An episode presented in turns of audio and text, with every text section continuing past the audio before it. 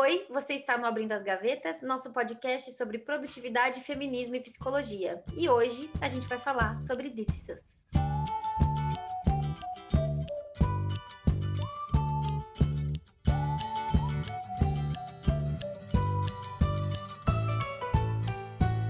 Hoje nós vamos falar de uma série que nós duas amamos e que eu acho que pelo menos metade da população brasileira também amou quando assistiu, fez muito sucesso mundialmente e no Brasil, e é This Is Us. A gente comentou em algum episódio que nós temos algumas opiniões polêmicas sobre a série e vocês querem saber quais são. Então hoje nós vamos falar da série, vamos falar dos personagens principais e dizer aí quais são as nossas opiniões sobre os Pearsons. Antes da gente começar, eu queria fazer disclaimers. Primeiro, eu pesquisei, uma pesquisada antes de vir gravar quais eram as opiniões que estavam aí. Então, dei uma jogada no Google, no YouTube, no Twitter, e eu não vi absolutamente ninguém falando o que a gente acha. Então, assim, talvez todo mundo discorde da gente, talvez muitas pessoas pensem e não tenham coragem de falar. Vamos descobrir quando esse episódio for ao ar, né? Então, é isso. Outra coisa, se você já assistiu Is Us, maravilha. Se você não assistiu e não se importa com spoiler, tipo eu, eu não me importo com receber spoiler, você pode continuar ouvindo. Mas se você não gosta de spoiler, infelizmente esse episódio não vai ser para você, porque a gente vai ter que falar de coisas que aconteceram na série. Então, é isso. Não vai dar, não dá para comentar da série meio de maneira neutra. Eu vou precisar contar algumas coisas. E a outra coisa é, gente, eu e a Débora assistimos essa série faz um tempo já. E eu, pelo menos, sou uma pessoa que vejo muita série. Então a gente estava conversando aqui antes de começar a gravar que talvez a gente confunda algumas coisas, deixe passar uns detalhes. Então vocês perdoem as senhoras que talvez confundam as informações, ok? É, em gerais, a gente lembra bem da história, né, das coisas principais, mas no detalhe vocês não perdoem, que pode escapar, né? A gente não maratonou a série de novo para gravar o episódio. O que, que é This Is Us, né? Vamos começar por aí. A história da família Pearson começa em 1979, no dia que os trigêmeos Kevin, Kate e Randall chegam em casa da maternidade. Revelações sobre os pais Jack e Rebecca surgem nos momentos de amor, mas também de dor, e moldam para sempre a vida de todos. Né? Então, é a história de três irmãos, que são o Kevin, a Kate e o Randall, e em algum ponto de um quarto irmão uhum. que falece. Sim. Né? Então, um bebezinho que faleceu. E os pais dessas crianças todas, que são Sim. o Jack e a Rebecca. E aí, a série, ela tem essa, essa coisa de ir pro passado, ir pro futuro, voltar pro presente, né? Ela fica... É, tendo esses lapsos temporais, é assim que se chama, lapsos temporais? Acho que é, que fica indo de um lado para o outro. Então a gente fica sempre meio meu Deus, como assim isso aconteceu? E aí, ele vol aí eles voltam para explicar o porquê que isso aconteceu. E a série, basicamente, termina com a morte da Rebeca. É assim que a, a série termina, tipo, é a morte da Rebeca. E quando a Rebeca morre, ela morre bem idosa, ela passou a vida toda dela na série, né? Então, toda não, né? Mas assim, dela ali no início da idade adulta, até ela casar, ter os filhos, e aí o marido morrer, porque o Jack morre mais ou menos no início da série, então nas primeiras temporadas, né? Ou na segunda ou na terceira, tipo assim, logo nas na primeira já. Na primeira, já que ele morreu, enfim, ele morre logo, e aí a Rebeca fica encarregada, então, de ser a matriarca, né? O sustento, a, a fundação dessa família. A Rebeca é a base dessa família. Porque o Jack morreu, virou o santo Jack, igual acontece até hoje. Então, tipo assim, a pessoa morre e de repente ela vira uma pessoa boa, né? Já começa aí, mas enfim. E aí, é, essa é a história. E como todo, seres humano, todo ser humano, eu acho que é isso que as pessoas gostaram tanto na série, porque a série não tem é, pessoa boa e pessoa má. Né? A, a série tem pessoas complexas. E eu acho que é por isso que todo mundo se identificou muito, porque eu mesma me identifico com muitos personagens dessa série em momentos diferentes, assim, e aí, é, é, isso, né? Você se conecta, porque você fala, nossa, cara, é assim, eu também passo isso com a minha família, com os meus irmãos, com os meus filhos. E, e essa família, que é a família Pearson, vai aumentando, né? Então, eles vão casando, tendo filhos, e aí a coisa vai aumentando. A Rebeca casa novamente, enfim, vira aí o balai de gato, né? É gente, é gente pra caramba. Então, Sim. vamos começar falando dos personagens. Pela pessoa que eu mais amo nessa série. Quem é a pessoa que eu mais amo? A Rebeca. Rebeca. Não, gente, sério. Assim, nesta casa ninguém fala mal da Rebeca, entendeu?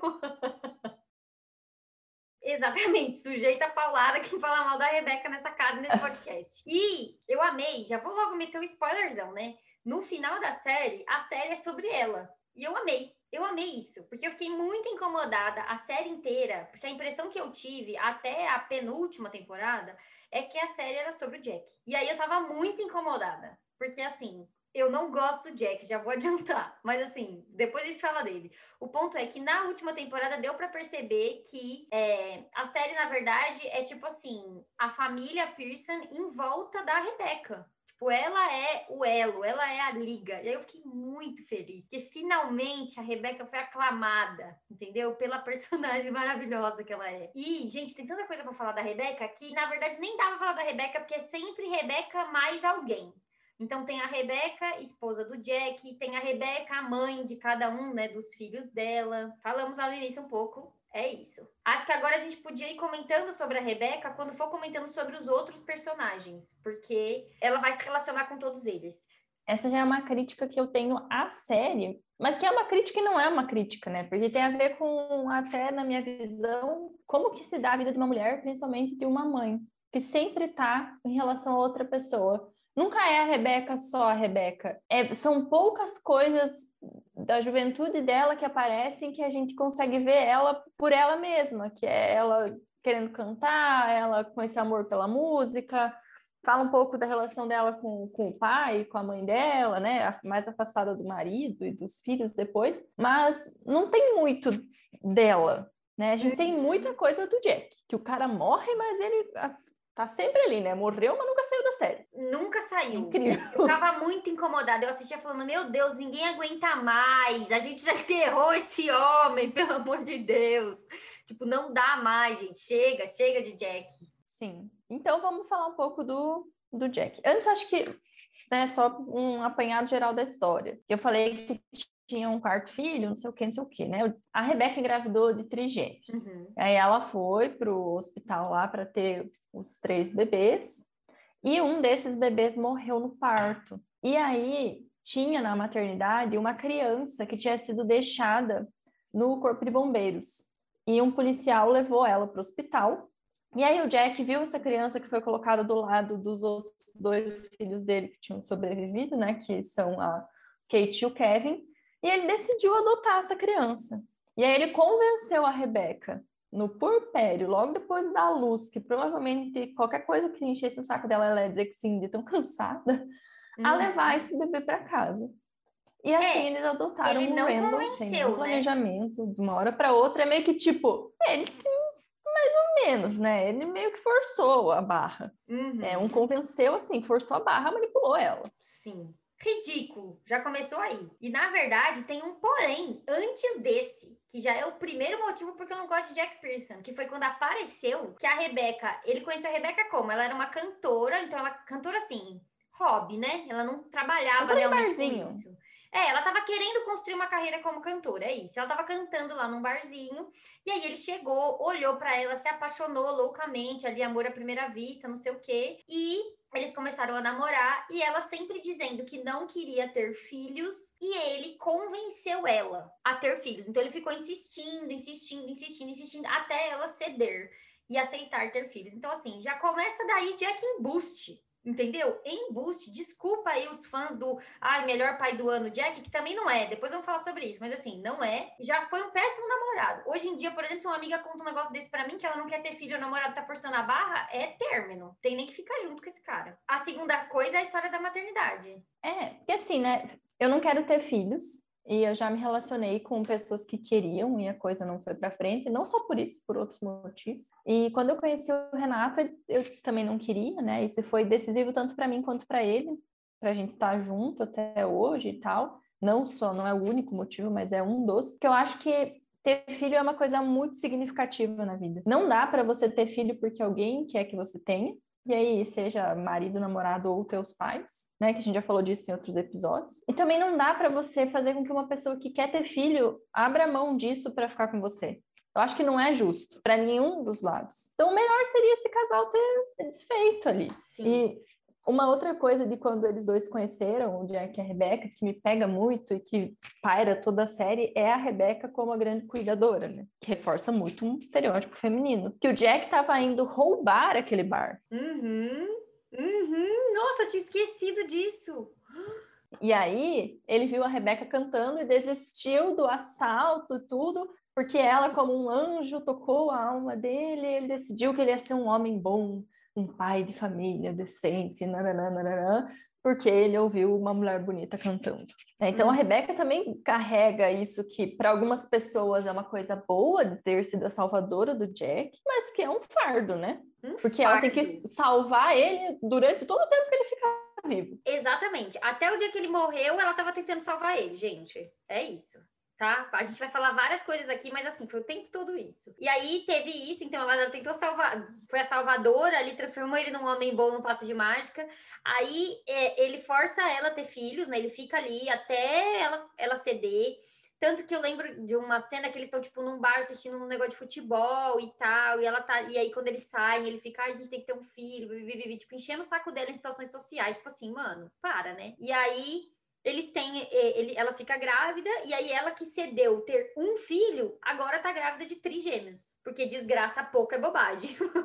e aí é isso, né? Uma gravidez de risco, trigêmeos, isso é na década de. É 79, diz ali na sinopse que eles nasceram. Então, isso. final da década de 70. Quase 80. E aí, assim, acontece isso, né? Que o Jack vê um dos filhos, o Randall, que é um homem negro, na, na época, um bebezinho negro, né, um menininho negro, e aí ele tinha a mesma idade dos filhos dele. Então ele ali substituiu na própria cabeça um dos filhos que tinha acabado de morrer por esse outro bebê e simplesmente forçou isso pra cima dela. Tipo, entrou no quarto falando dessa criança como se eles fossem filho deles, e é isso. Tipo assim, ela não teve um, um poder dizer, tipo, não, não quero, enfim. Primeiro que aquele não era nem o momento, né? Igual você falou.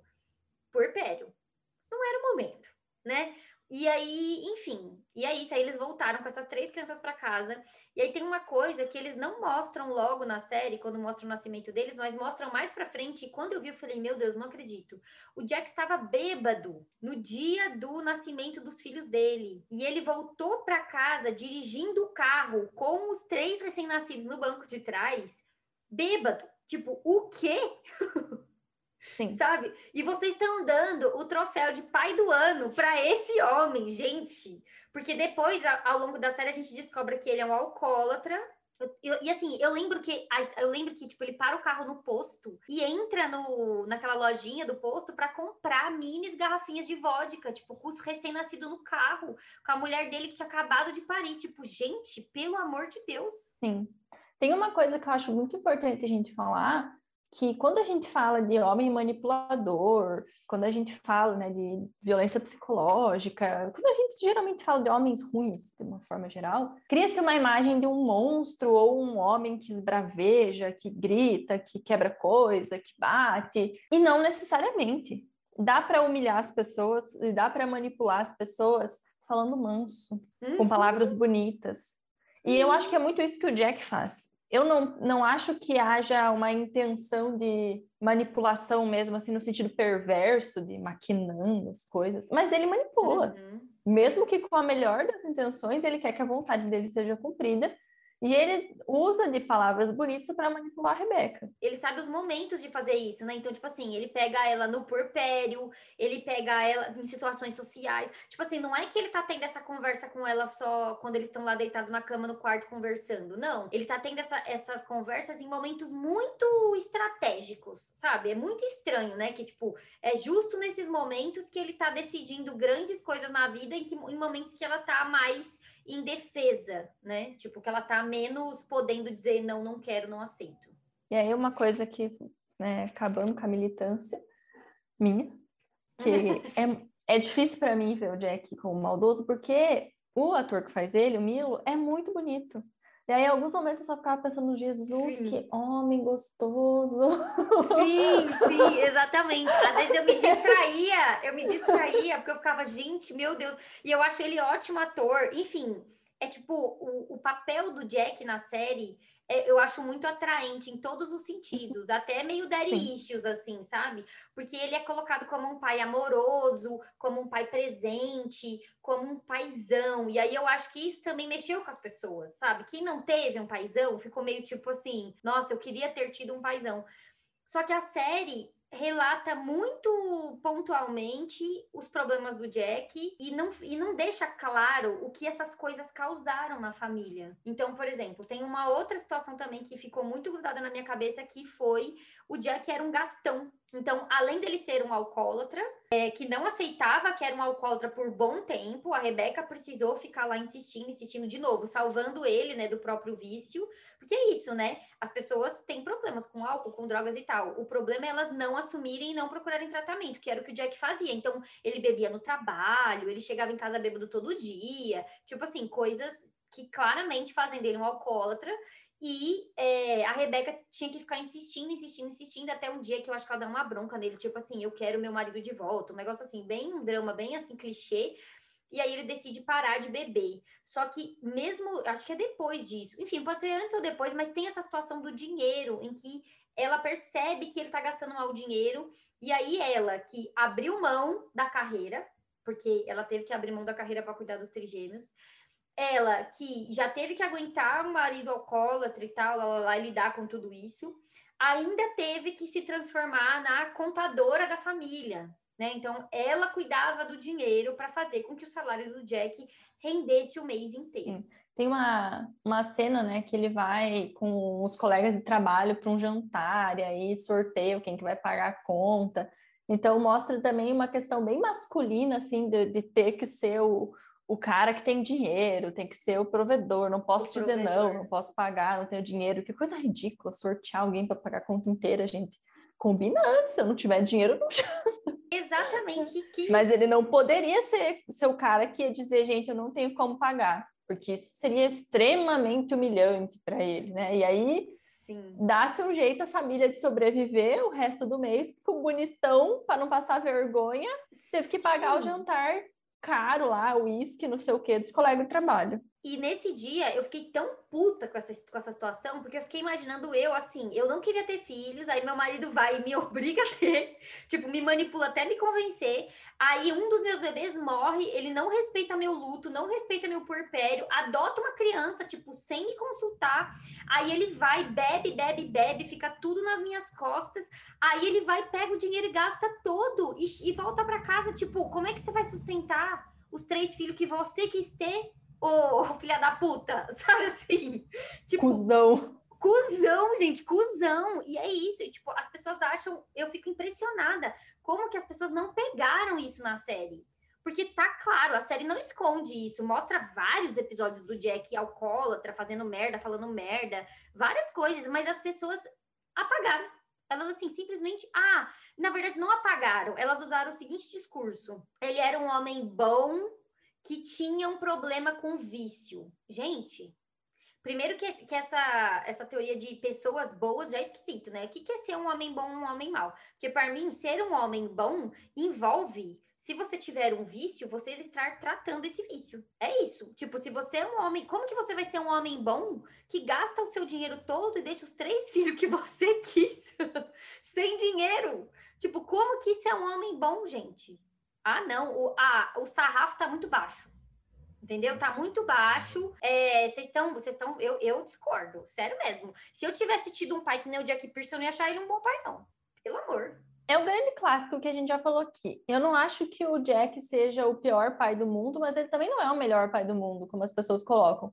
O Jack tá Exato. tá um cara assim, ó, um, um nota 7. Que quando ele tava em casa, ele brincava com as crianças, ele fazia algumas coisas ali que tem muito pai que não faz. Uhum. E isso não significa que ele seja incrível. Isso uhum. significa só que a média é muito baixa, que a maioria dos pais é tão ruim que quando chega um cara que brinca com os filhos dele, que nem é fazer muita coisa Sim. e paga as contas, porque a outra puxa a orelha dele para ele pagar as contas, uhum. ele se uhum. torna o paizão, o grande modelo que morreu para salvar o cachorrinho da filha, que não sabe dizer um não para a filha, que Exatamente. podia estar vivo, se podia soubesse dizer não e colocar limite. Sim. Sim. Não, e é isso, assim, quando eu vi essa cena do cachorro, mexeu muito comigo, porque eu, eu, eu tenho gato, né? Eu sou mãe de pet, vamos colocar entre aspas, porque vocês já sabem que a gente não acha que é a mesma coisa, mas enfim. E aí eu tenho essa relação muito familiar com os meus animais. E eu tenho, eu já acho que eu já devo ter contado aqui que eu tenho um pesadelo, que a casa tá pegando fogo, ou que tá acontecendo alguma coisa e eu preciso sair correndo com as minhas gatas. E eu entro no fogo nos meus pesadelos, nos meus sonhos, tipo, eu faço qualquer coisa para salvar elas, mas eu não tenho filhos. Entendeu? Ninguém depende de mim no mundo. Então, tipo assim, se eu quiser cometer uma loucura dessas para salvar o meu gato, o meu cachorro e tal, eu respondo por mim, entende? Tipo assim, beleza, eu tenho um parceiro, mas ele é um homem adulto. Ele vai sobreviver sem mim. O cara tem três filhos. Ele é o único provedor financeiro da família. E ele toma essa decisão. E o pior, ele não só salvou o cachorro, ele ficou mais tempo dentro da casa, inalando fumaça, que foi o que, foi o que ele fez, o que ele morrer depois, né? Que foi o que causou a morte dele, porque ele estava buscando os álbuns de família. Você lembra desse detalhe? As fotos. Então, assim, gente, Sério. É, e é de novo uma coisa muito masculina de querer ser o fortão, o super cara, né? Ah, eu enfrentei o fogo para salvar as lembranças da minha família. Pai, e daí, cara? Aí você morreu e a tua família ficou desamparada. Exato. Não, e ficou muito desamparada. E aí aqui eu acho que entra uma crítica que é válida até hoje, que eu acho que a gente já deve ter falado alguma coisa disso sobre aqui nesse podcast, mas é a questão do, do financeiro. O Jack era o único provedor da família. E olha no que deu. Entendeu? Então, assim, o homem ser o único provedor da família, gente, é um problema. É um problema. Porque mesmo que você acredite que seu marido seja um santo, que nunca vai te trocar por outra, que nunca vai fazer nada de errado, que nunca, enfim, não vai fazer nada, é um santo. Você não tem como controlar se ele vai morrer ou não. E aí, o seu marido morre semana que vem por qualquer motivo e você e os seus filhos estão na rua, porque vocês não têm dinheiro para pagar aluguel. Então, assim, desculpa, né? Era eu bem novo quando ele morreu na série, né? Ele tinha uns novo. anos. Eu acho, tipo assim, os filhos dele tinham o quê? Estavam no... 17, eu acho, eles estavam no final do, do colegial, tinham uns 16, 17 anos por aí, eram adolescentes. Sim. Acho que ele era um pouco mais velho, então. Ele deveria ter quase uns 50, tipo uns 45, mais ou menos. É, acho que deveria ser por aí. Mas assim, não importa, ele era novo para morrer. Esse é o uhum. ponto. Uhum.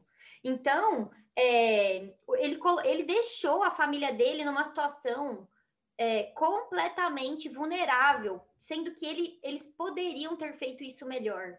Sabe, eles, ele poderia ter ouvido a Rebeca, eles poderiam não ter tido filhos biológicos, deixado a Rebeca, por exemplo, é, cuidar da carreira dela, e depois, se eles concordassem, ter adotado uma criança igual eles fizeram com o Randall. Tipo assim, então. É, é cada coisa assim que eu fico, gente, não, sabe? Eu sei que parece muito bonito esse discurso de, ai, mas você pode escolher cuidar da sua família. Poder você pode, mas você tem que estar ciente das escolhas que você está fazendo. É, se você optar por isso, opte bem por isso. Faça um planejamento, faça um seguro de vida para esse cara, então, né? No nome dos filhos, se não Sim. quer colocar no nome da mulher, sei lá por que motivo, né? Se não quiser, já acho meio esquisito por aí. Então, planeje bem é, e outra coisa que é legal, porque This fala de muita coisa, muita questão social. E uma delas, né, que a gente falou um pouco já, é essa questão da adoção, que inclusive eles fizeram uma adoção ilegal do Randall no começo, né? Eles só pegaram a criança do hospital, eu não sei nem como é que esse hospital liberou, e levaram para casa. Acho que era a época, sinceramente. Né?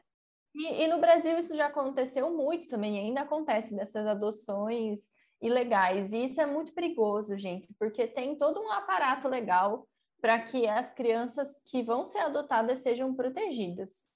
Sim. E é, eu acho sempre importante lembrar que a adoção não é para quem não consegue ter filho ter filho, não é para realizar o sonho de família de gente adulta. Adoção é para o bem das crianças e adolescentes que não tem quem cuide delas. Sim. É para o maior bem-estar deles das crianças. Não é, não é sobre os pais, exato. Não é sobre os pais. Não é sobre e os pais. E o Jack ali claramente fez essa escolha por ele. Tipo, ele tinha acabado de perder um filho e ele resolveu que ia tratar do luto dele, né? Que ia resolver o luto dele ali com essa decisão. Sem pensar naquela criança que no final das contas teve essas problemáticas, então era uma o, o Randall é um homem negro, né? Então é uma criança preta que foi adotada por uma família de pessoas brancas que não tinha nenhum preparo para isso, porque hoje em dia, eu não sei se a, todo mundo sabe disso, mas existe tipo aulas que você tem que fazer para adoção. Porque uhum. como a maioria das crianças que estão disponíveis para adoção hoje no Brasil são crianças negras, é, os pais e a maioria das pessoas que adotam são pessoas brancas,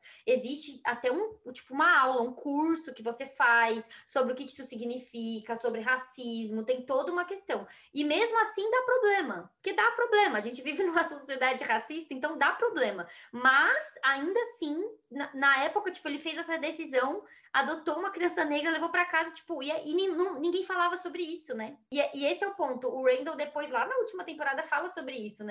Que na casa dele, é, ele era tratado exatamente como os outros filhos, mas ele não era como os outros filhos. Que ele queria que as pessoas tivessem reconhecido que não somos todos iguais, né? Não tem essa conversa, tipo. Tem uma, uma fala dele que é, é uma, um diálogo dele com o Jack. O Jack leva ele para jogar golfe, e quer porque quer que ele aprenda a jogar golfe, não sei o quê. E aí o Jack fala para ele uma coisa que a gente ouve até hoje muito, né? Ah, eu não vejo a cor das pessoas. Eu não vejo a tua cor, quando ele fala pro Randall, né? E aí o Randall disse: se você não vê minha cor, você não tá me vendo. Você uhum. precisa ver a minha cor, a minha diferença precisa ser reconhecida. Para que, que eu possa ser tratado com igualdade, eu preciso ser visto como diferente. Sim, e aí entra no outro núcleo que existe no Indices Us, que é os Black Persons, que é como eles que se é chamam. a melhor parte, né? Melhor. Não, a eu já quero um spin-off, pelo amor de Deus, um spin-off chamado Black Persons. É. É isso. É tudo que a gente precisa. Sim, tudo. Que é o Randall, a esposa dele, que é uma mulher negra, a Betty, a filha, a filha biológica, duas filhas biológicas deles, então também são meninas negras. A Tess e a N. E a filha adotiva deles, que também é uma mulher negra. A Deja. Então, assim, amo todos, todos perfeitos. E aí tem, tem, toda, tem toda uma outra questão acontecendo, né? Então eu gosto muito nisso de This que tem, tipo, lá a narrativa principal rolando, Jack, Jack, Jack, pipi, pipi, pipi. E aí, do nada, surge uma outra questão completamente diferente, tipo, que é uma família negra, que tá ali nesse núcleo familiar, né? Que tá ali na convivência dessas pessoas. E aí surge uma outra personalidade, que é o pai biológico do Randall. William. Que eu acho que é uma coisa que a gente precisa comentar, porque envolve um erro da Rebeca. E talvez o, o mais grave e um erro que eu sinto que ela foi condenada por muitas pessoas. Eu uhum. vou dedurar o Renato, que o Renato odiou a Rebeca até o final da série por causa disso. o que, que aconteceu, né? O, a Rebeca encontrou o pai biológico do Randall logo que ela saiu do hospital e conversou com ele. E ela tomou sozinha a decisão de não deixar ele participar da vida do Randall porque ela percebeu que ele tinha amor pela criança e que ele estava tentando ser uma pessoa melhor. Ele era também viciado em drogas, né, em heroína que ele usava. E aí ele estava tentando melhorar, tanto que foi por causa de um livro que ele deu para Rebeca, que o nome do Randall é Randall, né, que era para ele ter dado, inclusive, olha que problemático, né, o nome da criança que, que faleceu lá no parto, né, que era Caio, eu acho. Eu só lembro que era com K também, que era tudo com K. E aí o nome do Randall ia ser esse aí, né? Ele ia herdar, né? Claramente ocupando o lugar. E foi o William que aconselhou para Rebeca, deu, deu um nome próprio para ele, Sim. pro nome, né? E a própria história. E aí eu senti a Rebeca se sentiu muito ameaçada, uhum. né? Ela demorou para conseguir se afeiçoar ao Randall e depois que ela se afeiçoou, ela tinha muito medo de perder ele. Porque eu acho que ela sentia que os outros filhos eram dela. E o Randall uhum podia ser tomado dela. Não no sentido de não reconhecer ele como filho, que ela sempre reconheceu, né? Depois passado ali o começo para ela entender o que o Jack tinha feito, de levar uma outra criança para casa. Mas ela sempre reconheceu ele como filho dela. Mas tinha esse medo de que o William pudesse vir e pudesse levar ele. E isso também por conta do quê? Da adoção ilegal. Porque a se a adoção fosse certa, Exato. não poderia. E aí, eu, eu aqui eu queria trazer um ponto que as pessoas responsabilizaram muito a Rebeca e não responsabilizaram o Jack por isso. Porque a Rebeca tomou essa decisão sozinha. Por que, que ela tomou essa decisão sozinha? Por que, que ela teve que tomar uma decisão como essa? Quem fez essa merda? O Jack. Ele colocou ela nessa situação. Ele não respeitou o luto dela, que tinha acabado de parir um filho morto. Ele não respeitou depois, no, nos primeiros dias, ela não estava conseguindo se conectar com o Randall, né? Ela ficava meio assim, tipo, ah, ele não tá gostando de mim, acho que ele não gosta de mim, acho que ele não gosta de mim. Ele ficou forçando esse laço, porque ele queria este filho.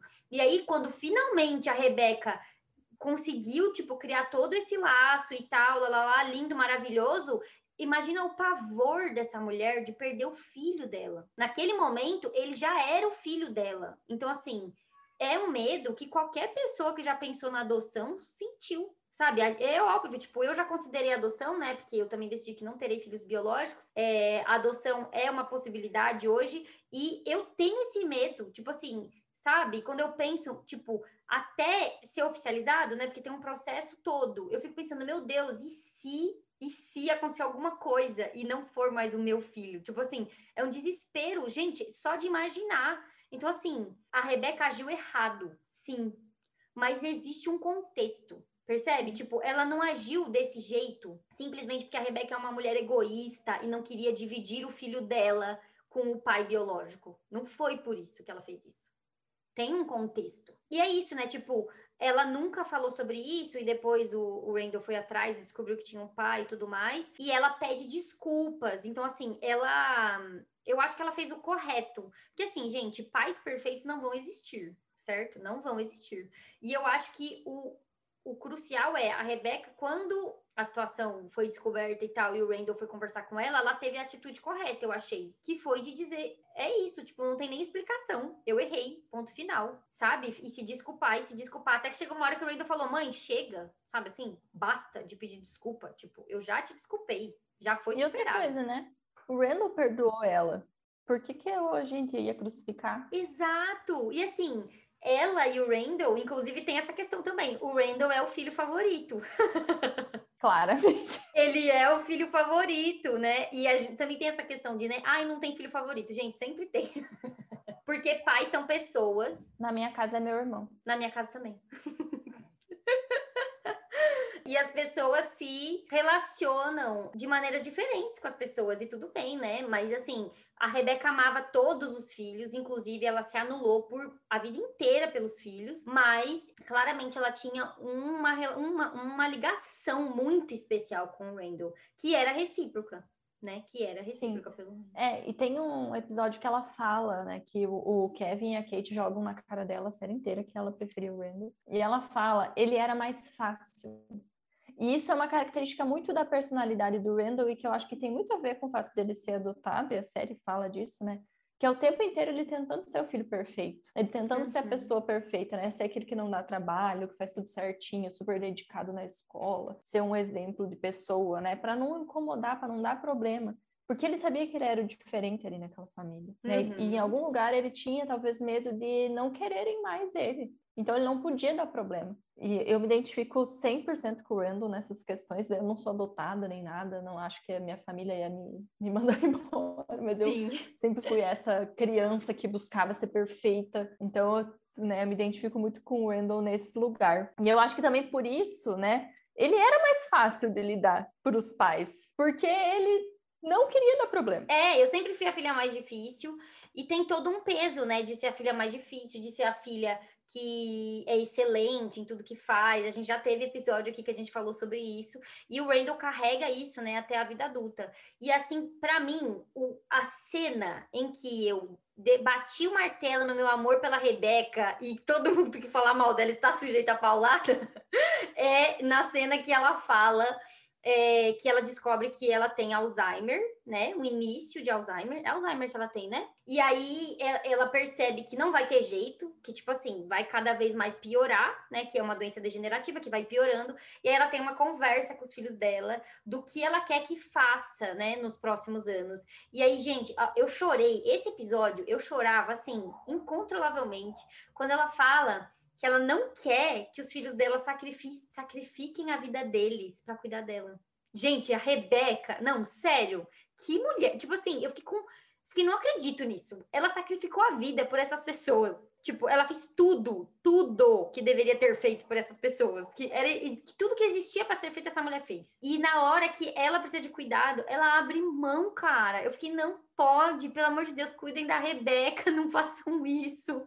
Tipo, porque ela fala, né, que ela não quer que isso interrompa a vida dos filhos dela.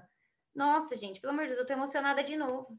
Mas isso é mais uma vez a Rebeca sendo salvadora, né? Sim, de novo esse lugar. É, e aí eu fiquei, não, tipo, vocês têm que cuidar dela, sabe? Assim, fiquei triste. Ao mesmo tempo que eu fiquei muito emocionada, porque eu acho que mostra é, a boa mãe que a Rebeca é, sabe? Tipo, ela é realmente uma boa mãe, assim. E mas ao mesmo tempo é isso, tipo, ela de novo se sacrificando pelo bem-estar de todo mundo. E é por isso que eu também amo o próximo personagem que a gente vai falar, que é o Miguel. Eu amo o Miguel. Sim. Por quê? Porque o Miguel foi a pessoa que fez pela Rebeca o que ela fez por todo mundo a vida inteira. Então, o Miguel foi a pessoa que cuidou dela, que fez companhia para ela, que ficou do lado dela, né? Desde quando eles eram amigos, né? Logo quando o Jack morreu, eles estão. Porque, na verdade, a gente tem que contextualizar isso, né? O Miguel é melhor amigo do Jack. Foi melhor amigo do Jack enquanto o Jack estava vivo. E aí, quando o Jack morreu, ele se. Ele cuidou da família ali por um tempo. Então, ele ficou ali apoiando e tal. E aí, depois de acho que 10 anos, tipo assim, muito tempo depois. Mais, porque eles já estavam mais velhos. É, então. Foi mais, eu acho. Foi tipo, foi muitos Muito anos depois que o Jack morreu, ela e o Miguel é, se apaixonaram, né, ali e ficaram juntos, decidiram ficar juntos. E aí, o Miguel cuidou dela até o final da vida, ele morreu antes dela, mas ele ficou ali do lado dela, na saúde e na doença. Amo o Miguel. Só que o Miguel tem esse contraponto, né? Que ele foi um padrasto ótimo para os, os Pearson e foi um pai ruim para os filhos dele. Então, assim. É, eu acho que aborda pouco o que, que aconteceu com ele e os filhos dele, né? Só fala ali no final que eles não têm uma relação, e em alguns pontos parece que a ex-mulher do, do Miguel manipulou esses filhos, sei lá, por que esses filhos não dão muita bola para ele. E isso tudo eu acho muito difícil de comentar, porque pode, pode ter sido muito bem o Miguel que foi um pai de merda, né? E aí é mais fácil para ele dizer que os filhos que, que não deram bola para ele, que olha só, é o que o meu pai faz. Uhum. né? E ou pode ser que realmente essa mulher tenha feito alguma coisa, né? Não fica muito muito claro como que essas relações se romperam, mas o que fica claro é que no começo ali quando eles eram crianças, o Miguel não era muito presente porque ele trabalhava muito. Né? Então, Sim. também acho que tinha uma estrutura parecida com a do Jack e da Rebeca, que era uhum. a mulher ficava em casa com as crianças e ele tinha que pagar as contas, né? E aí Sim. isso afasta esse pai dos filhos. E aí tem toda uma outra questão também que o Miguel é imigrante, né? O Miguel, ele é de outro país, eu não lembro qual país que é. Acho que ele é porto-riquenho. É, ele é de outro país e a família dele imigrou para os Estados Unidos. E então tem toda tem todo o racismo, né, envolvendo o Miguel, que é pouco abordado na série, mas a gente tem que lembrar desse detalhe de que tipo assim, o Miguel não é um homem branco, apesar dele ser uma pessoa de pele clara, ele não é um homem branco né? Ele é latino. Ele é latino, exato. Ele é considerado latino lá nos Estados Unidos e por isso ele sofre racismo, tanto no trabalho quanto com os amigos e tal. Então tem várias situações que isso tem aquela, aquela pontinha, dá para você ver que tem essa situação pairando ali. Então a relação com os filhos dele também é complexa, né?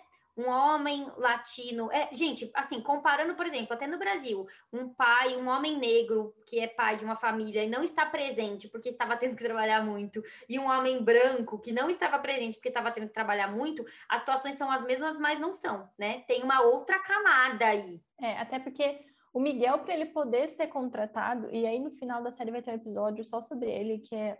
Finalmente fizeram um Finalmente. só sobre ele Infelizmente, Sim. quando ele morre só, né? Mas aí mostra que para ele conseguir o um emprego, ele teve que mentir o nome dele, porque quando viam que o sobrenome era latino, não contratavam. Então, ele ter que trabalhar demais, provavelmente ele tinha que trabalhar mais do que um o Jack. cara, o Jack, por exemplo, para ganhar a mesma Sim. coisa, que é o racismo, né? O, não sei se, se é que entra como racismo ou como xenofobia, como é que a gente classificaria é. isso, né? Uhum. Mas, enfim, é um preconceito por ele não ser considerado cidadão americano, né? não ser tão branco quanto o Jack, por exemplo. Então, ele precisava ralar muito mais Exato. dos outros para manter a família dele, né? financeiramente falando. Mas como não aborda muito essa relação dele enquanto pai, né? O que, que aconteceu ali, a gente fica também no plano da especulação, né? Sim. E aí a gente pode tratar ele enquanto padrasto. E tem uma coisa que acontece muito, e, de novo, né, como isso não ficou muito claro na série, não sei se é o caso do Miguel, mas pode ser, de os homens acharem que os filhos são da mãe. Então, se eu tô com a mãe, eu cuido dos filhos, depois que eu me separo, eles não são mais meus.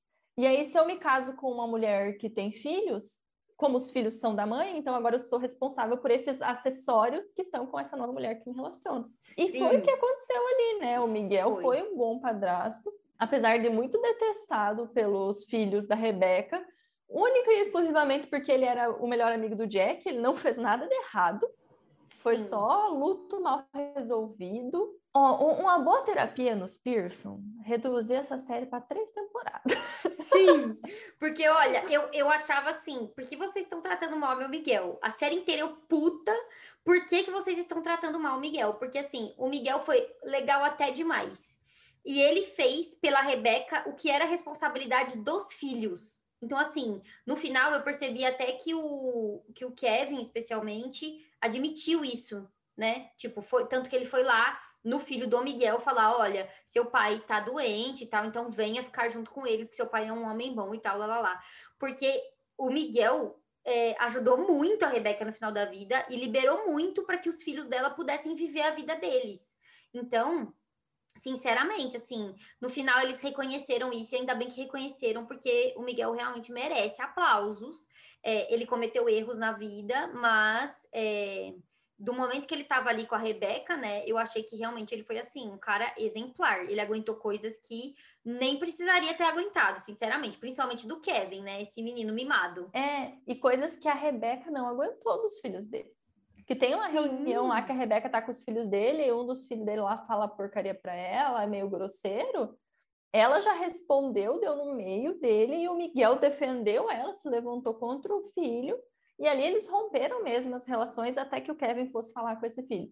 E ele não fez isso, sendo que ele tinha por muitos motivos para fazer. Muitos. E nunca muitos. fez. Nunca fez, né? então, exatamente. Ah, o Miguel e o, né, eu falei do, do meu pai, antes, né? O Miguel me lembra o meu padrasto, porque na minha família o que aconteceu? Meu padrasto era o melhor amigo do meu pai, só que meu pai não morreu, né?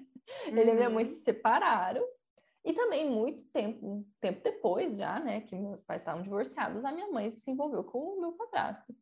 E aí, né, eu brinco com o meu padrasto hoje porque meu pai ia se aconselhar com ele.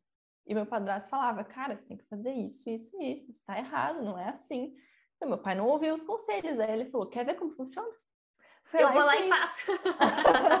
tá aí com a minha mãe casada, já faz, sei lá, uns 12 anos que eles estão juntos.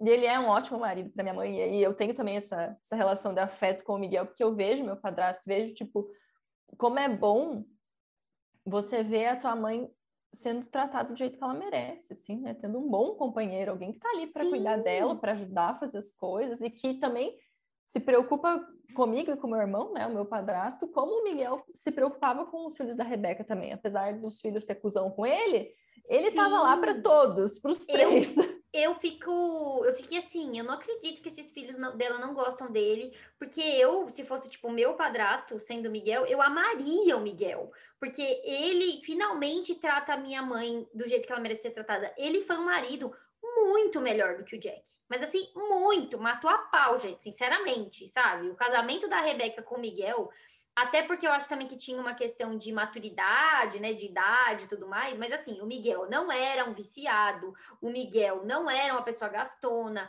o Miguel não era uma pessoa que manipulava a Rebeca, pelo contrário, ele cedia a tudo que a Rebeca queria. Ele era realmente assim um homem muito apaixonado e muito da paz com a Rebeca e com a família dela. E aí eu acho que a gente pode falar do Kevin. A gente tem que falar mais dos Black Pearsons, que a gente citou ah, e falou do William e fomos para o outro lado, né? Porque eu acho que se a gente precisa trazer aqui um bom exemplo do que é ser um pai, não pai. tem exemplo melhor que o Randall. O Randall é sensacional enquanto pai. E por que, que ele não é reconhecido como o paizão da série? Porque Isso. ele é negro. Exatamente. Vocês não gostam do Randall do jeito que vocês gostam do Jack só porque ele é preto. É isso, tá? Pronto, ponto final. Então, assim, o Randall é o pai perfeito, sinceramente. Eu não consigo imaginar um pai melhor do que o Randall. Não consigo para mim é tão surreal assim as coisas que ele faz e ele é um pai perfeito mesmo não sendo uma pessoa perfeita, né? É isso que eu mais amo no Randall, porque tipo assim, ele é uma pessoa com defeitos, né? Então ele tem as questões dele de ansiedade, que ao longo da série são abordadas várias vezes. Ele tem as, as questões dele com abandono, né? Ele tem um problema de abandono e tal, por causa dessa, dessa adoção feita de jeito todo estranho e tal. Ele sofre com racismo, obviamente, porque ele é um homem negro. Então, assim, ele tem questões, ele tem questões até de trabalho, né? Tipo, ele tem problemas lá no trabalho dele, na carreira dele. Em nenhum momento ele deixa de ser um bom pai por isso. É, e eu acho assim, muito doido, né? Porque e aí ele tem a parceira que é, para mim, a pessoa perfeita. O melhor personagem para mim é a Beth. Sim. Na minha casa, se alguém falar mal da Beth, apanha, sujeita apanha. paulada. Exato. E apanha. eu amo que elas são amigas, né? Eu amo ela e a Rebeca, elas são próximas, né? Eu amo a amizade delas. Toda cena que aparecer as duas, eu sim, minha dupla, yes! Sim. E que o, o Randall, ele dá as vaciladas dele numas coisas que também são um pouco grandes, assim, por exemplo, quando ele encontra o pai biológico dele, o William, o William tá Nossa. tá doente, tá mal lá, abandonado, tava quase voltando a usar droga, que ele tinha né, parado, tava com câncer. O Randall levou ele para casa, uhum. né? Só chegou em casa com o pai dele biológico lá, mal conversou com a Beth, uhum. o cara ficou lá na casa deles e, e ela precisou lidar com aquilo junto com ele, entendendo o que aquilo significava para o marido dela. É, e eu achei de um tato muito significativo que o Randall não tenha falado para as filhas, né? No primeiro momento, quem era o William, que ele era avô delas, enfim, né? A coisa toda precisou amadurecer um pouco para ele e para Beth, e depois eles contaram para as meninas. E ele fez com que, mesmo que por pouco tempo, essas meninas pudessem ter conhecido o avô delas, né? Tem uma relação uhum. muito bonita. E da Beth com o William também, que eles viraram amigos. Nossa. O William também era incrível, era um personagem sensacional. Sim, sensacional.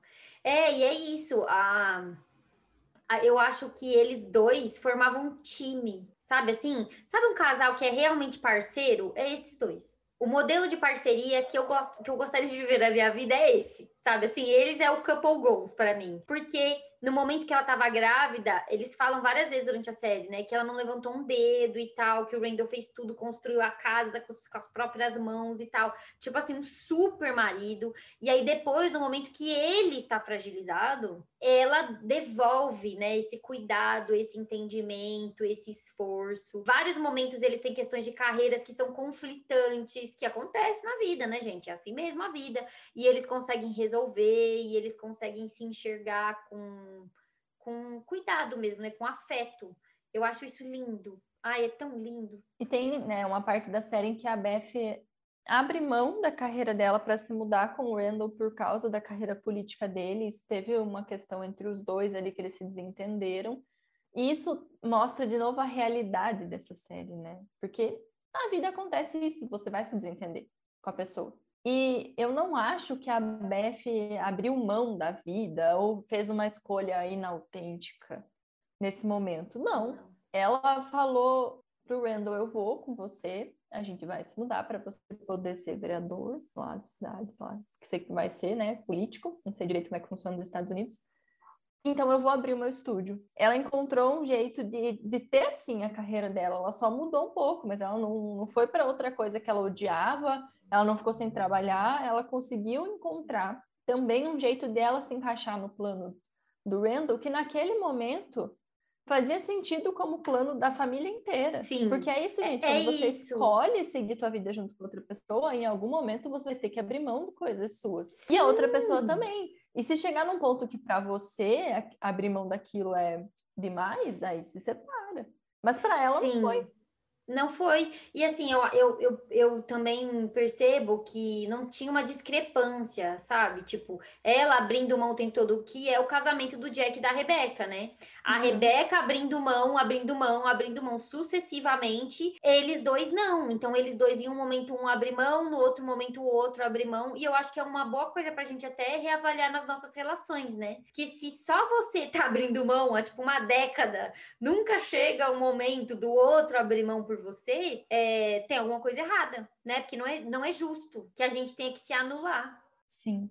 O modelo de cuidado que eles têm um com o outro, o Randall e a Beth também, eu acho que é muito legal para a gente trazer para as nossas relações. Porque a Beth, ela é muito carinhosa com o Randall e ele com ela. Um cuida, assim, do outro. E muitas vezes ela não, ela não se coloca nesse papel de salvadora que a, que a Rebeca se coloca o tempo inteiro. Uhum. Eu acho muito importante que tem alguns momentos em que vai ter um momento da série ali que o Randall vai fazer terapia, né? Porque a Beth fala para ele: você tem que fazer porque tá começando a interferir no nosso casamento. Eu posso te ajudar até aqui. Daqui para frente, eu não posso ajudar você. Então você tem que se responsabilizar por resolver teus BO, porque uhum. senão pode ser que o nosso casamento acabe porque você está trazendo coisa tua para um, uma questão que é nossa e não dá. E às vezes a gente precisa aprender a fazer isso. É, Nós eu, mulheres. Eu Principalmente. Principalmente. Né? É, eu, eu acho muito legal que é isso. Ela sabe o momento de, beleza, aqui eu posso abrir mão um pouquinho, mas aqui não. Esse aqui é o meu limite, sabe? Eu gosto muito disso. E eu acho que os dois fazem isso bem. O Randall faz isso bem dentro da própria família, mas eu percebo que não faz isso bem com a Rebeca, por exemplo. Ele não tem limite nenhum com a Rebeca, né? Tipo, ele quer viver pela mãe dele e tal.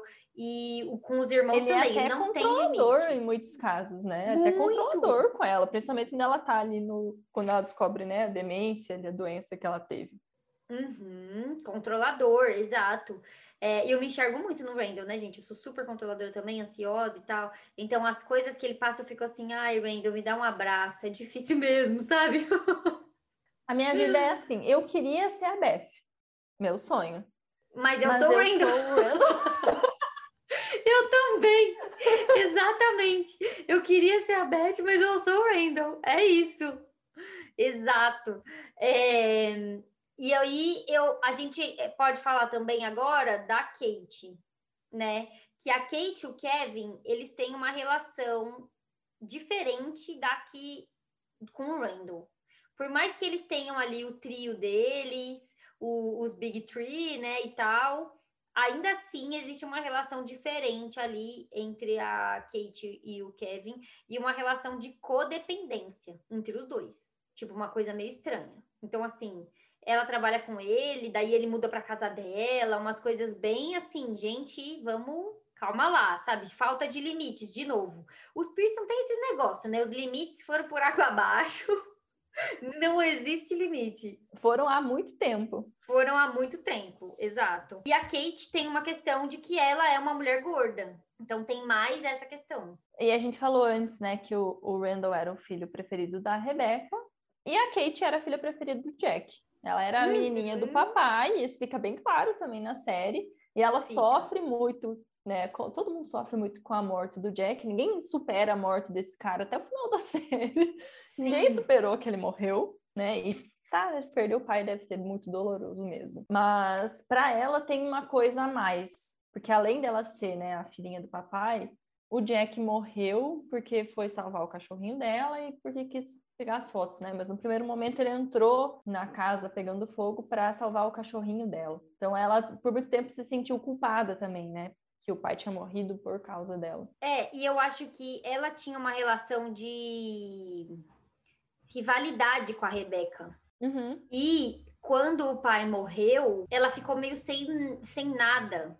Porque quando o, o, pai morreu, o Randall foi estudar, né? Ele ficou ali cuidando da Rebeca um tempo e tal, e depois ele foi estudar, e aí ele conheceu a Beth, e aí ele seguiu com a vida dele, fofos, casalzinho maravilhoso. O Kevin, que é o outro filho, também foi tentar a vida de ator, tal, se mudou, e lá, lá, lá, com a namorada do ensino médio, né? Esqueci o nome dela. Casou com ela sem falar com ninguém. Exato. Meteu aí um casamento quase adolescente, né? Porque eles tinham, sei lá, 18 ou 19 anos, tipo, super jovens. E a Kate, ela ficou ali com a Rebeca. E aí ela, ela ressentiu a mãe. Ela ficou, parece que, muito tempo torturando a Rebeca, né? Sim. né? E é muito isso uma relação de, de rivalidade que elas tinham. E a Kate queria seguir na carreira musical. Ela ia entrar para o curso de música, o Jack incentivava muito ela, gravou ela cantando, não sei o que lá. Sim. E a Rebeca poderia ajudar ela nisso, porque a Rebeca era cantora, mas a Sim. Kate não deixava ela ajudar. Sim. E parece que ela fez de propósito, de propósito não, né? Porque enfim, ninguém faz esse propósito, mas tinha alguma movimentação de vontade nela, me parece, de torturar a mãe dela, de tipo, eu não vou fazer, porque se eu preciso que você me ajude para eu conseguir, então eu não quero. e eu, eu acho também que é tipo assim, era uma coisa dela com o pai, sabe? Tipo, é... eu não quero a minha mãe aqui, tipo, nas minhas memórias com meu pai. Então, é, a pessoa que lidou pior com a morte do Jack, na minha opinião, foi a Kate mesmo. Tanto que, lembra, ela tem a urna com as cinzas dele em casa, que ela assiste futebol junto com a urna. Tipo assim, gente, pelo amor. Mas assim, sabe, uma coisa assim, anos e anos depois, ela já era adulta e tal, e ela ainda tinha aquela tradição ali e tal.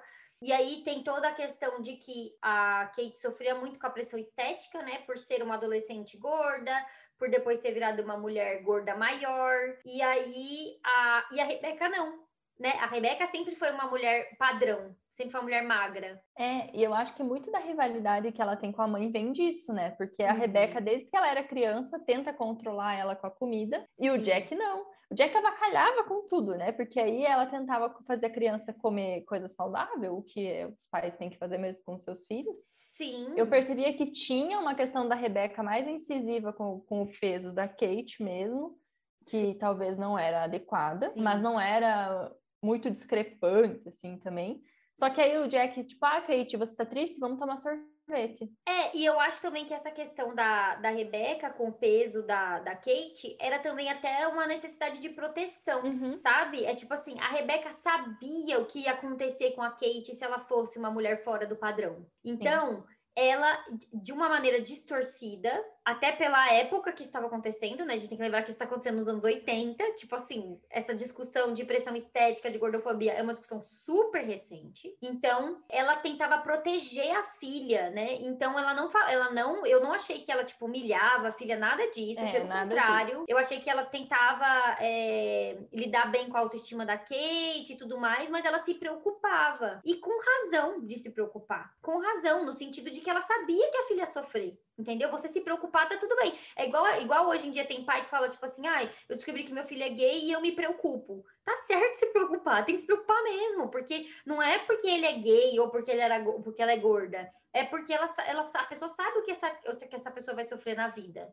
né? Mas a preocupação não pode se transformar num controle, né? De, tinha que ser lidado de uma outra forma. Sim. E aí isso, isso tudo, né? Todo esse conjunto gerou o transtorno alimentar da Kate, várias questões relacionadas à imagem corporal e comida que a Kate carregou a vida inteira. É, e ela dava para perceber que ela tinha uma relação com a imagem dela de eu sou gorda, então eu não posso fazer as coisas, eu sou, meio, eu sou fracassada porque eu sou gorda. Sim. Então sim. ela não investia na carreira dela, ela não fazia as coisas por ela mesma. Ela depois de um tempo foi para a sombra do Kevin.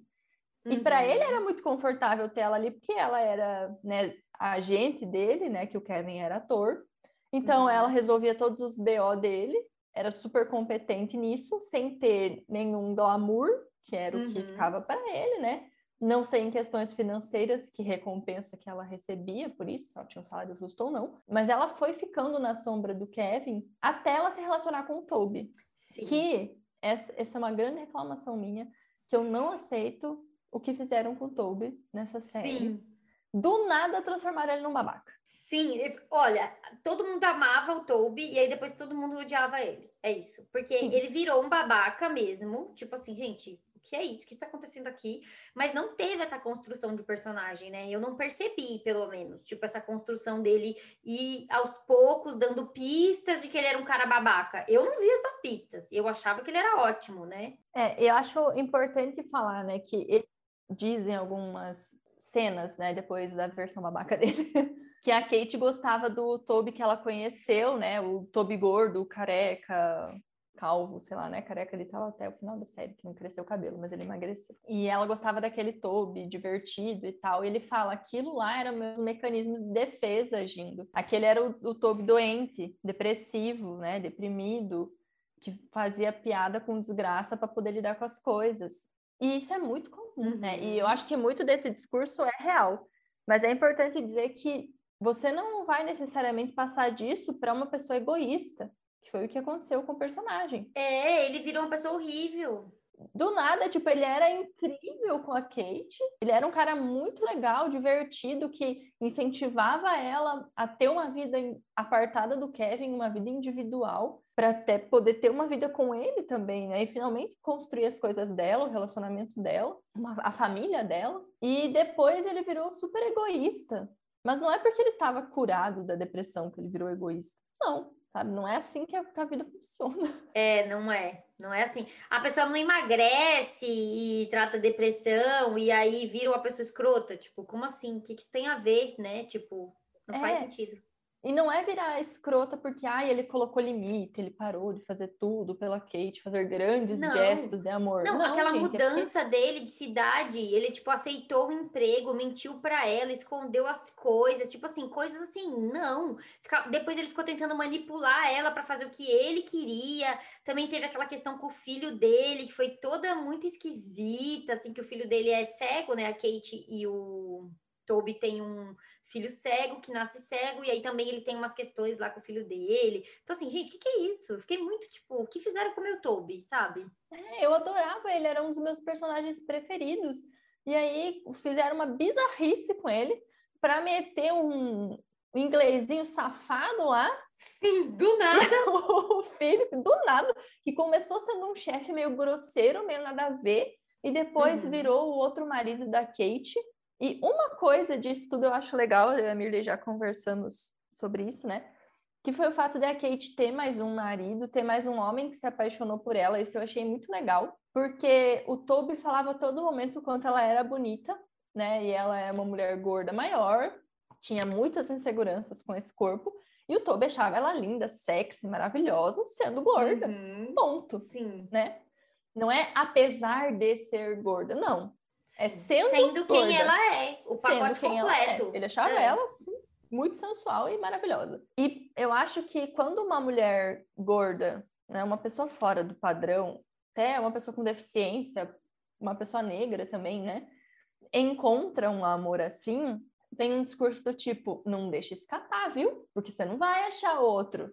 Você tem que agradecer. É, como se o Toby fosse o salvador. Né? Você tem que agradecer agradecer que você tem essa pessoa que te ama, você sendo assim. E é uma coisa que a gente já ouviu também, né? Porque você é difícil, você é chata, né? Tem que agradecer que tem esse cara, né? É, e isso foi bom, porque inclusive esse outro cara é um cara padrão, né? Um homem branco magro, é, e ele também se apaixona pela Kate, que é o que aconteceria se a gente vivesse numa sociedade menos preconceituosa, né? Sim. É isso. Isso claramente acontece hoje, porque por que não? Né? Por que não um homem se apaixonaria pela Kate? A Kate é interessantíssima. A Kate é linda, a Kate é super legal. Por que, que alguém não se apaixonaria por ela? Não faz sentido. Mas é. É, eu gosto que, essa, que a série reforça a importância disso, né? De ficar claro que, tipo assim, não foi uma sorte da Kate encontrar o Toby. Eles se encontraram, né? Sim. Foi sorte dos dois. Tipo, foi muito legal que eles se encontraram. Não foi, nossa, olha só que sorte que a Kate deu de encontrar ele. Não. É, dava para ter feito melhor? Dava. A separação dela do Toby? Com certeza. Sim. Dava, dava para ter feito muito melhor. Dava. Mas tudo bem, né? No final das contas, eles ficaram amigos, o Toby deu uma uma melhorada na última temporada ali, né? Foi um cara Sim. legal. Tentaram salvar a imagem do nosso Toby, é. Salvaram ele no final. E eu acho que a Kate é a personagem com uma, o melhor crescimento na história, assim, crescimento de personagem, porque ela começa como essa menina dependente do pai, dependente do irmão, meio sem uma vida. É, ela sofre um relacionamento é. abusivo ali na adolescência e tal é, uma, uma menina com muitas questões com a mãe, é, que não investe na sua carreira, e aí ao longo da série ela vai se transformando numa mulher muito foda, né? Tipo, Sim. nossa. O final ela dela uma mãe muito boa. Muito boa. E no final, a Rebeca escolhe ela para tomar as decisões, né? Olha, eu tô doente, então não vou mais poder tomar decisões sobre a minha vida, né? Sim. E um dos filhos vai ter que tomar a frente. Ela sabia que ia dar briga entre o Kevin e o Randall, que deu. É, porque uhum. eles só uhum. brigavam, só faziam um com o outro. É porque, puta que pariu, o Kevin não é fácil. Nossa, o Kevin e... é insuportável. Gente, né? o pior personagem dessa série é o Kevin. Pelo amor de Deus. Sim. Nossa. E aí a Kate fica como responsável por cuidar dela. Eu acho muito bonito no final, elas duas têm uma relação muito de amizade, muito próximas, né? Elas se entendem uma pede desculpa para outra, a Kate reconhece que ela foi cruel com a mãe dela. E a Rebecca também reconhece que ela foi omissa em alguns momentos com a Kate. É linda a história das duas, é linda, linda, linda. Eu achei lindo, é lindo demais. E assim, eu achei lindo também é, a sensibilidade da Rebecca de escolher a Kate. E eu acho que teve, claro, essa questão de que os dois filhos iam se matar nessa história, né? Obrigar e tal. Mas eu acho que também teve uma questão de mulher sabe? Tipo assim, quem é que teria sensibilidade de cuidar de mim na velhice? Se eu tivesse que escolher, eu escolheria uma filha também, sabe? Uma outra mulher para cuidar de mim. Porque é isso, né? Que eu falo tanto que os homens não sabem o que é ser mulher. Simplesmente não outra, sabem. Né? Escolheu a Kate porque ela tinha capacidade para isso. Porque ah, né, pode parecer do jeito que eu falei que era só porque, ai, se os outros não dão conta, então vai sobrar para ela. Não. não. Porque ela podia fazer, ela tinha condições Sim. emocionais e racionais para tomar as decisões que precisavam ser tomadas. E condições emocionais muito mais do que os outros dois. Muito, porque, porque o Randall. A Kate se tratou também, né? Sim, exato. É isso. A Kate é, foi se desenvolvendo e, ou que parece, se transformou numa pessoa adulta saudável sabe? Uma pessoa mentalmente saudável, né? Tipo assim, uma pessoa que sofreu muito na vida, que carrega traumas, óbvio, mas que estava se tratando, que estava ali lidando com as suas questões, que não estava empurrando as coisas para debaixo do tapete, coisa que o Kevin fez a série inteira e que o Randall demorou muito para pedir ajuda, né? Então ele só foi pedir ajuda quando a esposa dele deu ali o checkmate, né? Falou: "Olha, meu filho, sabe, vai ter que se tratar". Então, que é uma coisa masculina também. Porque é assim, né? O, o Randall não pedia ajuda para a mãe e para os irmãos, mas sobrava muita coisa para Beth das, Sim. das crises dele. É, mesmo ele não pedindo claramente, ela segurava muito a barra dele. Muito. Exatamente. Então, gente, olha a complexidade dessa série, né? Dava pra gente ficar 50 horas aqui falando, porque assim, meu Deus, tinha é. muitas coisas. Então, agora que a gente tá, né, tá indo mais pro final desse episódio, que a gente achou que ia ser menor que os outros, mas não vai, vamos falar do Kevin. ah, é, vamos dar dois então, minutos pro Kevin, dois vai. Minutos pro Kevin. O Kevin é o irmão que nasceu primeiro e que ficava o tempo inteiro falando: você é o número um, porque você foi o primeiro gêmeo a nascer. Era um homem padrão, branco, louro, forte, atlético, o galã da escola. Esse cara, super mimado, que achava que tinha menos atenção que os outros dois e os outros dois irmãos, né? Precisava fazer muitas coisas para receber atenção e ficou complexado com esse negócio de receber atenção até o fim da vida, por isso que virou artista. Exato. Ai, gente, o Kevin para mim é patético. Desculpa. É patético, sério. O Kevin, assim, ai, pelo amor de Deus, Kevin, sabe? Você é um adulto. Chega. Sabe? É. Chega desse show. Eu odiei que a Sophie ficou com ele no final. Odiei! Ele não, ele não, foi babaca com ela uma, ele foi babaca com ela duas vezes. Não, assim. Ao longo. É, essa, ela já tinha se livrado. Tá entendendo? A Sophie já tinha se livrado, ela já, já tava lá vivendo a vida dela belíssima. O que, que ela vai se meter de novo com o Kevin? Por quê? É. Ó, a Sophie foi a namoradinha desde a época da escola dele, com que ele casou adolescente. Sim. Ele virou ator, ela foi junto com ele lá para Los Angeles, acho que eles estavam, para é. começar a carreira dele de ator, nananã, nananã, casaram. Ele traiu ela. Uhum. Ela soube da traição, se divorciou, foi viver a vida dela, virou enfermeira, tinha o trabalho dela. Um dia o Kevin, depois de uns 20 anos, vai atrás dela, encher o saco. Eles voltam a namorar. Ela volta para a vida da família Pearson, que ela era muito envolvida na família, até porque ela era a melhor amiga da, da Kate, né? Uhum. Criança. Ela era super amiga da Kate. E elas se afastaram porque o Kevin fez merda, né? O Kevin, ele faz merda. O Kevin fez merda com ela de novo, do nada. É. Ele surtou, essa mulher é demais para mim, eu não mereço ela, então o que, que eu vou fazer? Vou ser uma babaca. Não, e assim, o Kevin tem um comportamento muito parecido com o do Jack, né? O mundo gira em torno de mim, dos meus problemas e das minhas vontades, inclusive no vício, né? Ele tinha o mesmo vício que o pai, no álcool. É... Enfim, no final ali até tentaram, né, fazer a gente gostar dele, fizeram ele um bom pai ali presente e tal, não sei o quê, mas assim, gente, chato demais. Chato Sim. demais. E é aquele tipo de cara que, assim, ah, ele é bonzinho, porque ele não quer fazer o mal, mas ele sai fazendo e a merda que ele faz vai pro ventilador e espirra em todo mundo que tá em volta, principalmente nas mulheres. Então, na mãe dos filhos dele, na irmã, na mãe, sabe assim, sai espirrando. Então, assim, pelo amor de Deus, ele não se responsabiliza pelos próprios problemas, que é o comportamento que o Jack tinha que a gente tanto criticou aqui. Entendeu? Não se responsabiliza Sim. pelas coisas. E aí não tem condição. Não dá. Um, o Kevin tem um único momento da série que eu acho que ele teve razão, e que ele foi injustiçado. que ele vai lá fazer, ele fica internado numa clínica, tá conversando com a terapeuta, que não sei se é psicóloga, psiquiatra, o que que era, fazem uma reunião de família e ele fala: "Nós somos uma família de viciados" porque o nosso pai era um viciado e a gente nunca falou sobre isso, sobre isso, a gente nunca falou dos defeitos do nosso pai. E ele foi apedrejado pelo resto da família, né? Sim. né? Abandonaram a sessão de terapia familiar no meio, foram embora. Nananana. Que ninguém pode falar mal do Santo Jack, é bizarro. E, e, e nesse dia o Kevin estava certo. Porque realmente ele tinha o mesmo vício do Jack, né? De, é, do álcool. E a Kate tem um problema com a comida, o Randall tem problema com a ansiedade, né? Extremamente controlador. Né? O vício em controle. Exato. Uma família de viciados, exa exatamente. Então, e a Rebeca também, né? Bastante controladora e tal, enfim. Mas é isso. É...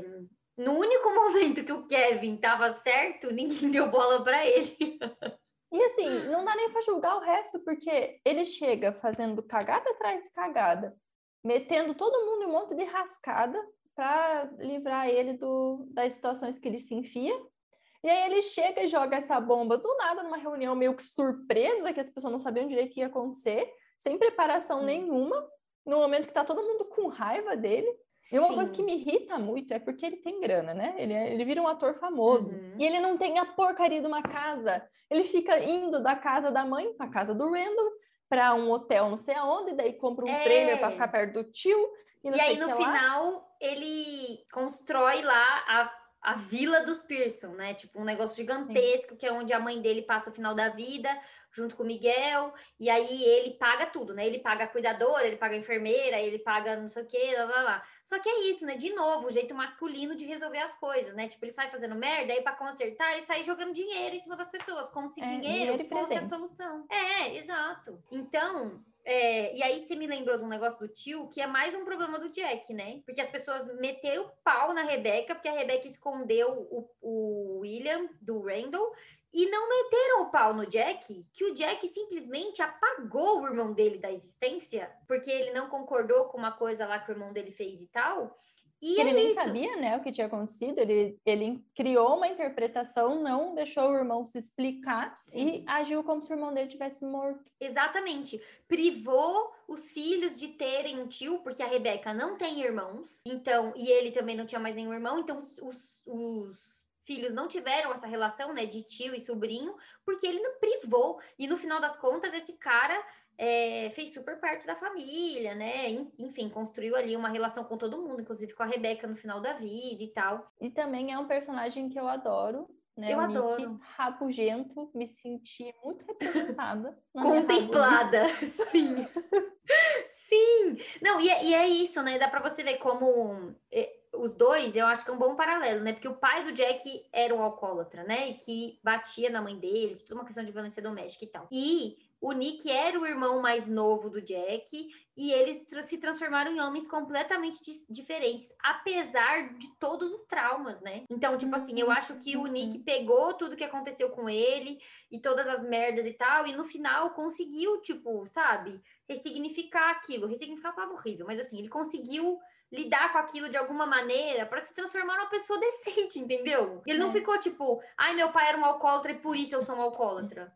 Ah, e é isso, não vai fazer nada sobre isso, sabe? Não, né? É, e o Nick foi alguém que, a partir do momento em que ele decidiu lidar com as questões dele mais seriamente, e não só isso, que ele teve apoio Porque essa também é uma coisa boa que o Kevin fez na série, né? Ele trouxe esse, esse tio para a família, ele ficou lá do lado, falou, num rompante de, de benevolência, eu fui um peso na vida de todo mundo até agora, vou fazer uma coisa decente, vou fazer uma boa ação, vou cuidar do meu tio. Então, a partir do momento que o Nick teve não só a oportunidade de tratamento que ele já tinha antes, né, ido para o AA e tudo mais, ele teve apoio, né? Ele recebeu afeto. E coisa que o Jack sempre teve, né? Então, tipo assim, o Jack sempre teve a Rebeca, sempre teve os filhos, sempre teve o Miguel, e mesmo assim ficou aí fazendo o que ele queria, né? Enquanto o, o outro nunca tinha tido uma relação de afeto, porque o Jack negou isso para ele. É, e porque ele não tinha ferramenta para construir, né? Porque eles tiveram esse, esse pai violento e uma mãe que ela talvez muito por conta dessa violência que sofreu, também não tinha muita ferramenta para para dar amor, para dar carinho para esses filhos, né? E o Jack e o Nick eram muito próximos, então a figura exemplo e perfeição era o irmão mais velho, o Jack. Então, também eu acho que o Jack ele carregou esse, esse peso, né, de ser um, um homem decente quando se tratava do irmão até o momento que eles romperam e depois com, com os filhos e, e tudo mais.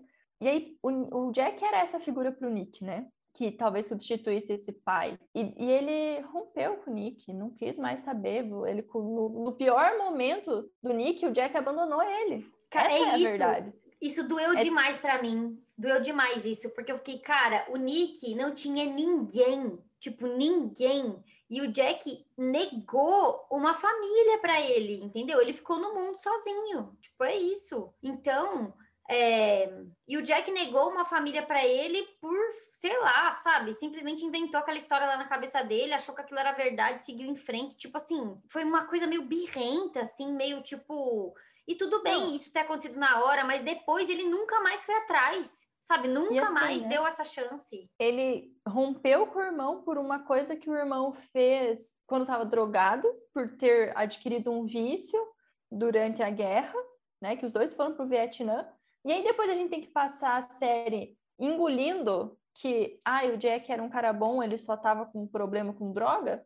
Pô, ele não fez isso, não teve essa atitude com o irmão dele. Exatamente. Ele condenou o irmão dele. Todo mundo perdoa o Santo Jack porque, ah, ele é um viciado. Agora, ele não oferece pro irmão dele as chances que ele recebeu na vida. Porque a Rebeca podia ter chutado ele, ter dito, meu querido, você é um alcoólatra, você vai se tratar longe daqui. Mas não, ela ficou lá cuidando dele e tal a, a, filha, o filho dele carregou esse vício também pro resto da vida, tipo assim, pro resto da vida não, né? Teve uma hora que ele parou lá, ele se tratou, mas assim, por muitos e muitos anos. Mas continua viciado, né? O, vi, o vício continua. Exato. Então, assim, é, é o tipo de coisa que não dá para entender. Tipo, por que, né? que ele fez isso? E depois de adulto, ele reviu o irmão dele e não deu chance pro Nick se desculpar. Depois que já tinha passado, né? O negócio da guerra tinha passado anos, ele visitou o irmão para pedir para esse irmão ficar longe, para mais uma vez deixar ele sozinho. Não, é, é tipo cruel mesmo cruel. E é isso, né? Tipo, de novo, o mundo gira em torno dos sentimentos de Jack Pearson. O sentimento das outras pessoas pouco importa. É, a gente, é o Jack sendo acolhido por todo mundo, sendo amado, recebendo justificativa para as merdas que faz, mas ele não cedendo me, essa mesma oportunidade para ninguém. É, é isso. E aí o, o Nick não. A série constrói isso também, né? Que ele não era uma pessoa desenvolta, que fazia amizades, que tinha relações com os outros, né? Ele não tinha essas ferramentas sociais. Ele sofria um, um pouco de bullying, né? Também quando era criança, porque usava óculos e tal, apanhava, nananã, era visto como frágil. Então, depois que o Jack largou ele, ele, ele se abandonou. E aí, quando Sim. o Kevin apareceu e ficou lá e falou: Não, quero te ajudar, eu tô aqui, ele deu uma chance para ele mesmo. E aí ele uhum se responsabilizou pela vida também porque ele começou a ver que ele podia ter uma vida, que a vida dele podia significar alguma coisa. Ele viu algum propósito, que era ter uma família, né? Sim. Ter os sobrinhos, a, a cunhada, e daí depois ele tem uma namorada também super legal, Sim. né? O, o, final deles também é, é muito bonitinho, né? E ele fica amigo também da, da Cassidy. Então eles Sim. constroem um núcleo ele legal desenvolve uma comunidade ali para ele, né? Família, amigos, relacionamento amoroso e tal. coisa que ele poderia ter feito muito antes se alguém tivesse dado a chance, né, a oportunidade para ele de fazer isso. E aí, para a gente finalizar, acho que a gente, eu queria falar uma coisa, que na verdade o Randall descobre que ele vai ser avô, né, ali nos últimos uhum. episódios uhum. da série ou até no último. Coisa mais fofa isso, gente. Ai, meu Deus, teremos um pequeno bebezinho. Então, eu tô tipo, ah, eu preciso de um spin-off dos Black Sim, por que, que ninguém tá me dando esse, esse spin-off? Por favor, produtora, que eu não sei qual é, é. vai ouvir isso. Eu nunca por te pedi favor. nada. É, poxa. E aí tem uma conversa ali na na varanda, né? Eles estão sentados ali no, na frente da casa, e aí tem uma coisa que o Randall falou, que é tipo, toda vez que, que hoje em dia ele tem filhas, e agora vai ter um neto ou uma neta, é, e mesmo assim, quando alguém fala família, ele imagina os irmãos. Eu fiquei, gente, como assim? E aí eu parei para pensar que no meu caso, eu não tenho filhos, né? Mas eu tenho o Tiago, que é a minha família hoje. Quando alguém fala família, eu também penso no meu irmão. Eu penso no meu irmão e na minha mãe. Que loucura isso, né? Tipo, eu, eu penso na minha mãe, no meu pai na sequência e depois do Tiago. Mas assim, eu penso, quando alguém fala família, a primeira pessoa que vem na minha cabeça é o meu irmão. E eu nunca tinha parado para perceber isso. E aí falaram isso na série e eu lembrei Eu tava disso. pensando hoje, né? Eu tenho, eu já falei que eu e meu irmão a gente tem uma relação muito próxima e sempre foi assim, desde que eu nasci. O Du é mais velho que eu, né? E tem umas fotos nossa criança muito bonitinhas, que o meu irmão é três anos mais velho, dele tá ele, né, que é uma criança de três anos, é um bebê, tentando segurar o outro bebê que era eu. Sim. Então tem umas coisas assim muito bonitinhas. O meu pai, ele trabalhava como representante comercial, então ele não, durante a semana ele ficava fora. E ficava muito eu, minha mãe e meu irmão. E a minha mãe sempre uhum. teve o salão em casa teve alguma época ali que tinha fora de casa, mas foi por pouco tempo. Então a gente sempre foi muito próximo, nós três, a gente fazia as coisas nós três, e muito eu e meu irmão também. E o quanto é legal, para mim, né, é legal ter um irmão, porque eu sempre tinha alguém para dividir as coisas, eu sempre tinha alguém para brincar, alguém para dividir também quando eu estava brava, quando a minha mãe fazia alguma coisa de errada, ou meu pai, porque os nossos pais fazem coisas erradas? Faz. né? Então eu tinha o meu irmão para ficar tipo, puta, porque eu não acredito. E muitas vezes a gente, quando é adolescente, principalmente, né? Meio que se coloca contra nossos pais. E aí você ter um irmão é você ter um aliado. É nós dois um contra aliado. ele. Exato. Não, eu tenho essa relação super até hoje com meu irmão. É tipo, nós dois contra o mundo, assim, sabe? A gente é fechamento, né? A gente usa essa palavra. Uhum. A gente uhum. fala, a gente é fechamento. É... E dá pra ver que eles têm isso também, né, na série. Os três personagens têm isso. Tipo, apesar de todas as discordâncias, todas as questões, eles são o, o fechamento deles. É... Gente, é isso. Não gosto do Jack, mas gosto muito da série. É. e aí, no final, aparece a, a, a vida da Rebeca, né? Toda aquela cena do trem, ela dentro do trem, ela vai vendo a história dela com várias pessoas e tudo mais.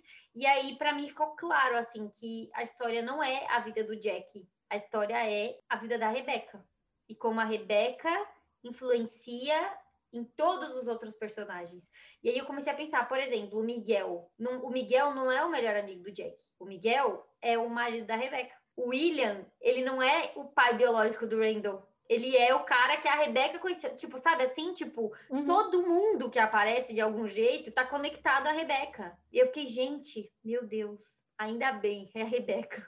É, isso fala né, das relações da nossa vida também, né? Que às vezes, por exemplo, eu vejo muito isso com clientes minhas da clínica e com amigas também. Tipo, ah, me terminei um relacionamento e foi muito difícil deixar de fazer parte da família daquela pessoa. Uhum. Porque quando você se relaciona com alguém, você não se relaciona só com aquela pessoa. Você se relaciona com outras pessoas que você conheceu por causa dela, com amigos, com familiares. É todo um círculo novo de pessoas que entram na tua vida que faz parte da tua vida e que depois também vão sentir falta de você ou vão odiar você. Né? Mas um, nunca é só uma pessoa, só um namorado, né? ou marido, enfim.